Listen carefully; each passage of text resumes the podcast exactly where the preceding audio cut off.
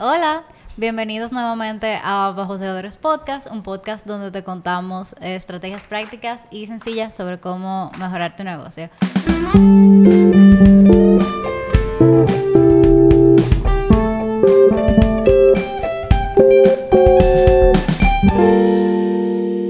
Como pueden ver, que ahora nos pueden ver, eh, tenemos a dos invitados muy especiales el día de hoy y también tenemos a María, nuestra Hello, nos extrañaron. Yo sé, yo sé que mucha gente sí nos extraña. Yo, yo espero que sí.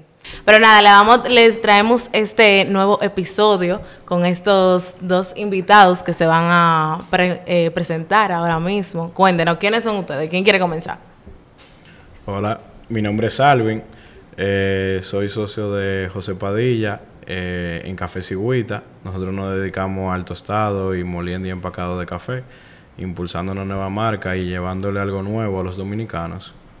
El café que huele más rico. O sea, ustedes lo pueden dejar en su carro de ambientador de carro, señores. Eso huele pila bueno. Ella lo está diciendo por experiencia, porque ella tiene café literalmente en el carro.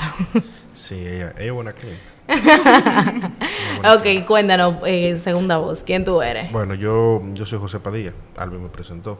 Yo me encargo de la parte de ventas de, de. Y pues como dijo Alvin, nuestra misión es enseñarle al pueblo dominicano que el café no es simplemente café, que puede ser una experiencia diferente. Ok, nítido, nítido. Muy- me gusta, me gusta, porque no es solamente vender el producto, sino como experiencia. la experiencia. Ustedes, ustedes parecen como mercadólogos, ustedes son mercadólogos. Hotelero. Hoteleros. Ah, Bueno, va, va, De- de va liado. Sí, va liado un poquito Hotelero, ahí. Entonces, ya entrando un poquito en materia, ya que los conocemos un poquito mejor, vamos a ya hablar del tema de hoy para que las personas que nos están escuchando sepan. Como pueden ver por el título, lo más probable, hoy vamos a hablar de esos momentos en que nuestros negocios o, o nuestros emprendimientos, lo que sea, han fracasado y cómo hemos evolucionado de eso. O sea, ¿qué hemos aprendido? Porque aunque los veamos aquí, ustedes, tú sabes, como que con café cigüita y eso, hubo mucho camino que recorrer antes de eso. Entonces queremos eh, escuchar un poquito sobre eso. Entonces yo creo que una buena pregunta para empezar puede ser que si ustedes, o sea, vale la redundancia, si ustedes sienten que han pasado por un momento de fracaso y, o sea, en alguno de sus emprendimientos, como que nos cuenten un poquito de eso. Y si ustedes de verdad lo consideran como un fracaso. Un fracaso, no. Un negocio fallido no necesariamente es un fracaso. Porque como sea, algo tú ganaste. O sea, la experiencia, tú dijiste, eh, ok, no debo de hacer tal y tal cosa. ¿Por qué? Porque pierdo dinero, pierdo clientes, pierdo tiempo. Eh, entonces, un negocio fallido no necesariamente, o un proyecto, no necesariamente es un fracaso. Ya si tú lo sientes como un fracaso, no es tanto el problema del negocio, sino tú tienes que trabajar tu mente y tratar de buscar el lado positivo para levantarte. ok. Entonces tú piensas, o sea, pero, o sea, tú has pasado por ese proceso. de- Sí. Eh, uh, la antes de la pandemia eh, había un restaurante, un bar que se llama 809. A mí me encantaba ese sitio. Y más a a Carla le gustaba mucho. Sí, me para allá. Bueno, entonces con la pandemia fue un, un rubro bien afectado y se tomó la decisión de cerrar. Y leyendo, investigando, buscando cosas nuevas, apareció el café. Y nos decidimos meter en este mundo para, para porque sentimos como que hacía falta algo diferente en, en el mercado. O sea, alguien que trabajara diferente, no igual que todo el mundo. Ok, yo tengo una pregunta. Dime. Porque, bueno, yo solo se había mencionado ahorita, pero fue como que detrás de, De cámara. de cámaras, exacto. Pero yo pensaba antes que ustedes los dos tenían 809. Entonces me interesa saber, Alvin, cómo tú llegaste a como a trabajar con José y eso. O sea, ¿cómo fue eso? Bueno, en mi caso, yo no he tenido como un fracaso per se, eh, porque este es mi primer negocio, mi primer emprendimiento formal. Eh, pero siempre he trabajado con los negocios familiares, eh, también yo soy abogado y siempre me mantuve trabajando en oficina de abogados. Y yo trato de adentrarme como empleado a la empresa y cada fracaso de la empresa lo siento como si fuera mía. Exacto, eso te iba a decir, porque como, como empleado, también, cuando uno está en una compañía, hay diferentes tipos también de fracasos, porque no solamente necesariamente es tú como dueño, sino tú como empleado. Eh, ¿Tú has sentido que, que, que ha pasado por ese proceso? Sí. Eh, por ejemplo, la, uno siente también las tensiones que hay con, con el jefe o el tu empleador y uno quiere como que el negocio prospere y que siga adelante y uno trata de trabajar. En el caso de la pregunta de Carla, yo conocí a, a José por mi prima, porque ellos son novios y están comprometidos. Entonces, yo iba mucho a 809 cuando él empezó y ahí comenzamos a hablar y el negocio también como me gustaba tanto lo sentía como si fuera mío aunque yo no tuviera en sociedad con él. Yo siempre quería como ah mira vamos para allá los muchachos invitaba a la gente para que la gente se sintiera bien y siempre cuando él tenía algún problema o cosa él me preguntaba y yo le daba mi opinión Eh, y siempre me mantenía ayudando Ok, ok, nítido. y luego en, ya cuando él cerró, eh, llegó la pandemia, todo el mundo eh, trancado. Y un día él me llama, eh, eso fue como en marzo del año pasado, y me dice, ¿qué tú opinas del negocio del café? Y le digo yo, bueno, yo no conozco mucho sobre eso, pero mi familia se dedica a la agricultura, yo puedo investigar. Y ahí él me dijo, no, mira, yo estoy haciendo un cursito de lo que es el café, de barismo y eso. Y nada, luego pasan los días, me sigue diciendo el negocio y me hace la propuesta. Nada, yo lo pienso y yo le digo, yo lo voy a pensar. Y pensando, yo dije, bueno, pandemia, negocio al mismo tiempo, como que no está, hay que fajarse. Sí, sí. Es un poquito arriesgado. Y nada, eh, después le dije, sí, vamos a hacerlo. Yo vi que el negocio se podía y que la gente, aunque no estaba consumiendo café en la calle, en las empresas, sí lo estaban consumiendo en casa y eso podía ser una, buen- una buena manera de entrar. También hicimos el análisis que como la gente no estaba yendo a los bares, se estaba cogiendo un auge los coffee shop. 100%. Nosotros, nosotros Y dijimos, así. bueno, pues podemos entrar por ahí. Sí, sí, sí. 100%. Y así, y así mismo es, en verdad. Tuvieron buena visión ahí, por, por lo menos. Gracias, gracias. Entonces, ya hablando un poquito más del tema de, vamos a decir, los, los eh, aprendizajes, vamos a decirlo eh, con esa palabra mejor. ¿Qué usted aprendi qué, sobre, todo, sobre todo tú, José? Porque en este caso, Alvin es nuevo en esto del negocio, pero tú como emprendedor, tú me estabas diciendo ahorita que ya tú has tenido varios emprendimientos en el pasado, me imagino que como ya uno tiene cierta edad, uno va acumulando cosas que desde chiquito uno va metiendo mano, por así decirlo. Entonces, ¿qué tú has aprendido de ello? ¿Qué tú has dicho como que, ok, de este yo he sacado tal cosa, en este fue que yo me di cuenta de tal cosa? Bueno, mira, eh, como te lo mencioné antes, eh, yo soy hotelero y a nosotros se nos facilita, por así decirlo, emprender porque trabajamos con comida, bebida. Entonces, siempre todos mis emprendimientos han tenido que ver con comida. Y lo que he aprendido de ellos es que el apoyo de la familia es importantísimo. Y escuché en un, un episodio pasado ustedes lo, el apoyo del, De los amigos. los amigos, Sí. que es un, un comentario, una crítica constructiva. O sea, los amigos a veces por no hacerte sentir mal. No te lo nada. quieren decir. Te dicen, no, que se va a sentir mal. Hay que decirlo. Porque a veces uno desde dentro no ve los errores. Entonces, lo más importante para cualquier emprendedor es calcular bien sus números. O sea, si no sabe de números, que se asesore. Algún amigo tiene que tener que sepa trabajar con números. Entonces, que se asesore muy bien con los números, porque a veces tú dices, ah, me estoy ganando 100 pesos por cada galletita que estoy vendiendo.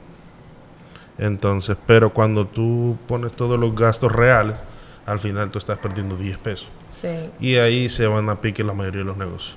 Ok, entonces tú dices asesorarte en el entorno de hacer rentable el negocio, por así decirlo. Así mismo.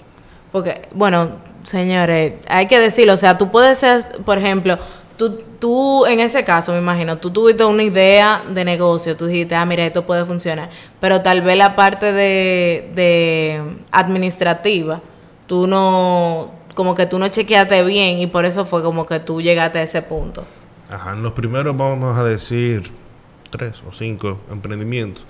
Ese fue el error más grande que yo tuve, que fue los números. Por eso después eh, busqué como coger diplomados, hice una maestría en ingeniería, esto, lo otro. Te preparaste mejor. Me preparé para cuando ya yo viniera a un proyecto que involucrara una cantidad considerable de dinero y tiempo, que eso es lo más importante, el tiempo.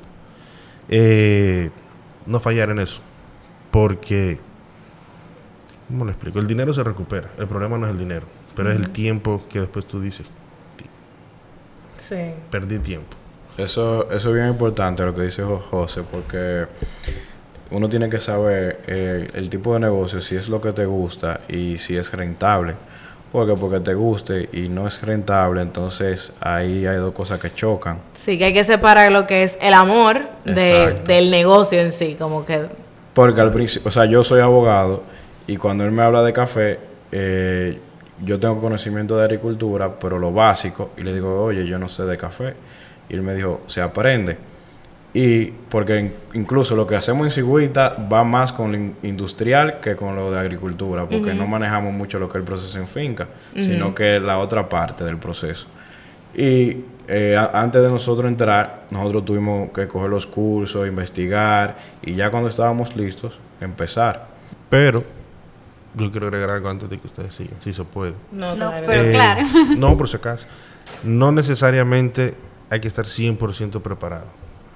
Pero si, si, o sea, si uno siente ese, como ese deseo por dentro, eso es algo que el emprendedor lo caracteriza. O sea, esa pasión. Tú acabas de decir que hay que separar lo del, lo del el corazón con lo del dinero. Pero a veces el corazón es lo que impulsa hasta cuando no hay dinero. Sí, O sea, hay muchas, muchos, muchos negocios que uno los ve y dice, no, esa gente le va bien. Pero es más la pasión, o sea, como ellos saben venderse su imagen y podrán estar acabados. No, y, o sea, ah, te iba a decir algo. Bueno, no, yo iba a decir eso mismo, que aunque tú tienes que saber diferenciar como de las cosas que te gustan, de las que tú puedes hacer, de las que son rentables, si algo de verdad te gusta, bueno, yo no quiero decir de que tú buscas la manera de que sea rentable, porque eso no es verdad, pero como que, o sea, se puede aprender, como dijo Alvin, como que tú puedes llegar a buscar muchas cosas y encontrar cosas que tú ni sabías que tú podías hacer, como que tú descubres muchísimas cosas a partir de tu pasión.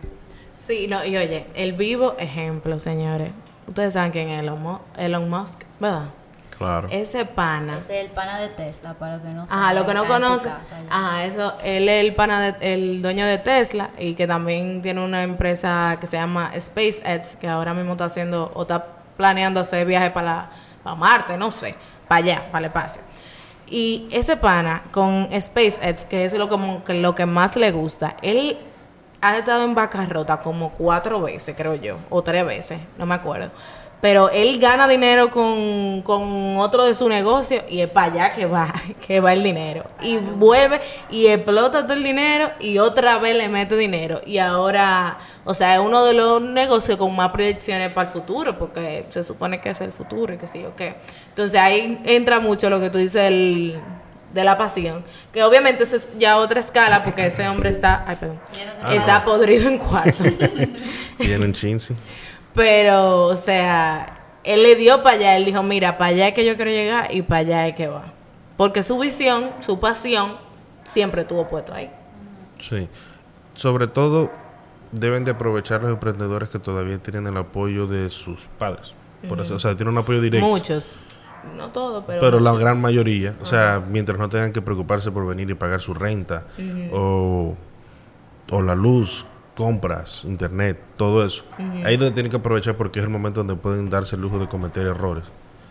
Porque no van a quedarse, ah, no, que venía el dueño de la parte del país porque no me ha pagado la renta. Sí, porque no es lo mismo tú emprender, eh, por ejemplo, siendo de mi edad, yo tengo 20 años, estoy en la universidad, eh, vivo con mis padres, como que tengo mi vida como asegurada, a una emprender con un muchacho, con una esposa que mantener, no es lo mismo, que una casa, no es lo mismo. No, no, hay diferentes responsabilidades, pero eso no quiere decir que una persona con responsabilidades no se pueda arriesgar No, claro, claro, pero se piensa más. a mucho. Sí. Yo siento que hay mucha gente que le tiene como miedo a equivocarse y le tiene miedo al fracaso. Entonces, no sé si ustedes están de acuerdo, pero como que ¿Por qué ustedes piensan que eso es como tan común? Porque aparte de eso que dice María, como que hay gente que tiene mucha responsabilidad y que no puede darse tal vez el lujo de fallar, por decirlo así. Pero, ¿por qué ustedes creen que, que las personas tienen como ese miedo o ese problema, como, como a falla? Cuando falla te puede ayudar como para atrás, en verdad. Yo entiendo que es más una cuestión de, de autoconfianza, de creer en ti, de creer en lo que tú puedes hacer. Y la persona tiene ese miedo es por lanzarse, porque primero tú tienes que tener eh, eh, un capital para poder empezar, tú tienes que sacrificar cosas, eh, como por ejemplo si son jóvenes, dice, ah, yo no puedo salir ya todos los fines de semana con mis amigos, yo tengo que sacrificar esto, sacrificar lo otro. Y eso va muy de la mano con lo que es la zona de confort. El momento que la persona entra en esa zona de confort, ya siente miedo de salir. Y dice, bueno, ¿y si yo lo hago y si fracaso? Sacrifiqué todo eso en nada. Sí, sobre todo la gente como que, ah, puede decir que yo estoy, como que yo estoy ganando bien ahora, yo estoy cómodo donde yo estoy, como que porque yo arriesgaría como que esta burbujita de conformidad que yo tengo aquí. Que es eh, buena, o sea, no es mala. No. Es buena, pero hay, en mi opinión, ahí es que se diferencia como que eh, las personas con visión, las personas como que crecen de, de la persona que se quedan estancadas. Tuve la pandemia, Ajá. ayudó a muchas personas a dar ese empujoncito de que, ok, no estamos trabajando, ¿qué vamos a hacer? Y yo sé que mucha gente que tenía miedo echó para adelante y tiró su Sí, negocio. Sí, 100%, porque ya ahí tú te diste cuenta, por ejemplo, es que lamentablemente, por ejemplo, un, un, un trabajo, fijo, un- o sea, no es, no es 100% seguro, tú no lo vas a tener Exacto. seguro. Por ejemplo, o sea, hay empresas que se veían súper estables, súper, súper como que, bueno, sí, estable, por así decirlo, que se vieron un momento que tuvieron que sacar a la mitad de sus empleados, a casi todo el mundo de sus empleados, porque no podían aguantar con eso. Entonces ahí que uno se da cuenta como que, mierda, o sea, mi trabajo no es seguro. Claro. Pero sí. ¿Y tú qué dices? Eh, yo siento que la gente no se lanza más que todo, bueno, no más que todo, pero mucha gente no se lanza por lo- el qué dirán. Eh, digamos, tal vez ustedes en, en este emprendimiento, este proyecto que tienen, que es muy chulo, eh, no se quieran lanzar porque digan, coño, pero ¿qué dicen estas muchachitas? ¿Qué saben ellas de negocio? Como fue la pregunta que les hice hace un ratito. Pero la verdad, el que escucha el programa dice, pero esto ayuda. El que lo escucha con interés de aprender, se puede ahorrar mucho tiempo y mucho dinero al momento de empezar un negocio. Sí. Entonces, mucha gente se pudiera burlar de ustedes. Venir a hacer, algo, un chiste, un meme, qué sé yo, lo que sea. Pero ustedes no se quedaron atrás por eso. Entonces, mucha gente por el qué dirá mi amigo, qué dirá fulanito, qué dirán en el coro de los sábados. La gente tal vez no se lance. Incluso, o sea, tú mencionando eso, para hablar un poquito más como de nuestra experiencia, nosotros fue más como, nosotros teníamos como, ¿tú conoces el síndrome del impostor? Algo, ¿tú no conoces? Yo tampoco. Que eso, ¿tú no sabes qué es el síndrome del No. impostor? Eso es que, mira Ariel, Ariel lo tiene también. Eso es que tú no haces algo por pensar que tú estás copiando a otra persona o imitando o- a otra persona. Entonces, por ese miedo de tú decías, no, es que fulanito, fulanito que- va a pensar que yo lo hice para copiarlo o algo así. que tú no eres capaz de hacer algo, yo creo que es más. Sí, eh, es más de hacer algo original. Entonces, algo que siempre, por lo menos a mí me ha ayudado, y yo creo que a Carla también, es como esos feedback que, por ejemplo, lo que tú estabas diciendo ahorita, ah, mira, a mí me gustó mucho, yo lo he escuchado to- todos, como que he aprendido mucho. O sea, gente súper random me ha escrito a mí, mira, escuché tu podcast y me ha ayudado, eh, tú, por ejemplo, el de, el de formalizarse. A mí me ha dicho pila de gente, mira, yo estoy en este proceso y en verdad me ayudó pila. Entonces, como que ese feedback es como que nos ayuda más como a seguir, pero esos, e- ese sentimiento como que siempre lo, por lo menos yo lo llevaba mucho ahí. Y ahora que lo estoy a- eh, empezando como eh, a trabajar más, a tener como un poquito más de confianza en mí, por así decirlo. Sí, sí, porque digamos, yo consumo su podcast porque uno lo consume. Yo me levanto, salgo a, dar, a hacer las diligencias que tengo que hacer y voy escuchando. Y yo me pongo a escucharme, a veces me río con lo que dicen. Y yo, oh, pero tienen razón, en verdad. Entonces, y me la bueno, yo lo cojo, yo lo cojo. De que gracias a Dios. no, tú te imaginas de que, que alguien lo está escuchando y diablo, pero ¿qué es esta vaina? Como que hay un problema. Ok. Bueno, en realidad, yo creo que. Sí, hemos, en verdad hemos hablado un poquito de todo con esto del fracaso. Entonces, ustedes que han, sobre todo tú, que tú has lidiado más con esto, ¿qué tú le aconsejarías como a las personas que pueden estar en, en, en la misma situación que tú estuviste y que están como que, por así decirlo, a punto de rendirse, decir, mira, Sí, yo en verdad creo que es una pregunta muy buena para ambos, porque tú mismo, Alvin, tienes esa perspectiva de como no solo estar trabajando en una empresa, sino que, señores, nosotros fracasamos todos los días. Como que todo el mundo tiene fracasos, pequeños fracasos y grandes, ya sea, qué sé yo, que te levantaste y, fracasaste haciendo tu desayuno, no sé, no te quedó bien el café porque no usaste café cigüita, no sé, Ah, por ves. decir algo. Eso puede pasar. Pero cuéntenos de eso, o sea, ¿qué consejo, puede ser uno, qué consejo ustedes le darían a una persona que, que sienta que está fracasando? O para tú lidiar con el fracaso, como que, ¿qué ustedes creen? Bueno, mi consejo es seguir persistiendo, que no se rindan, pero también uno tiene que tener cabeza fría en los negocios.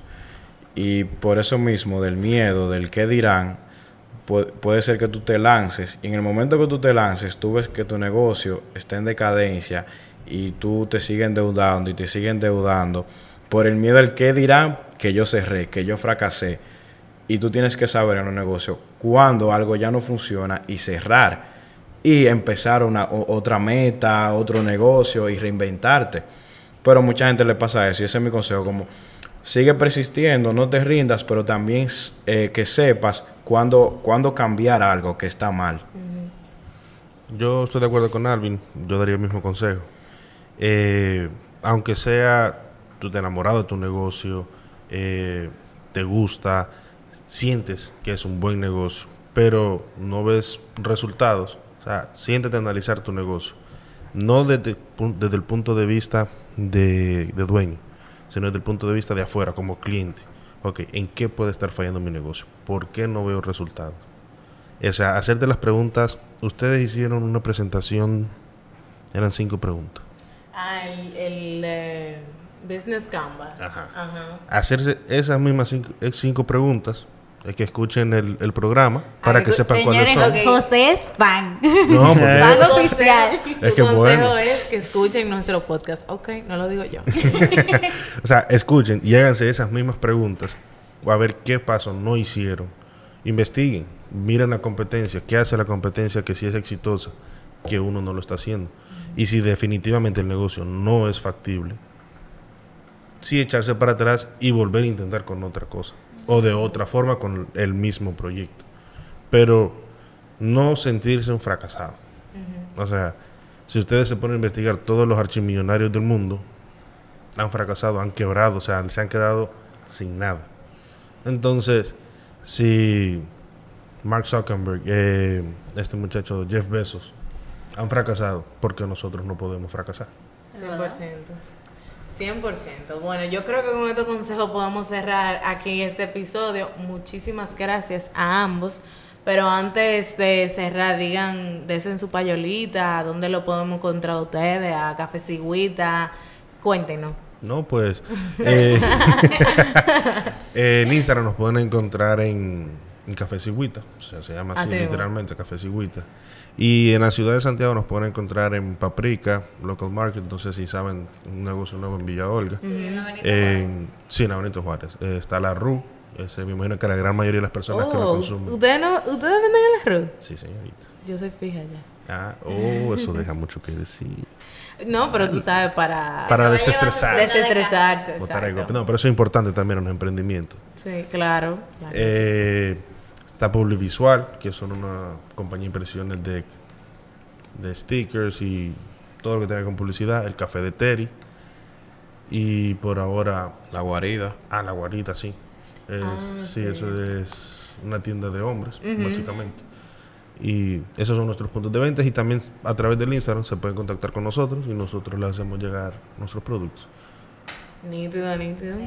Bueno, muchísimas gracias a, A ambos, ustedes, de verdad. Yo siento que ha sido súper chulo este episodio en realidad. y nada, señor, ustedes saben que a nosotros también nos pueden encontrar en arroba bajoseadores con S.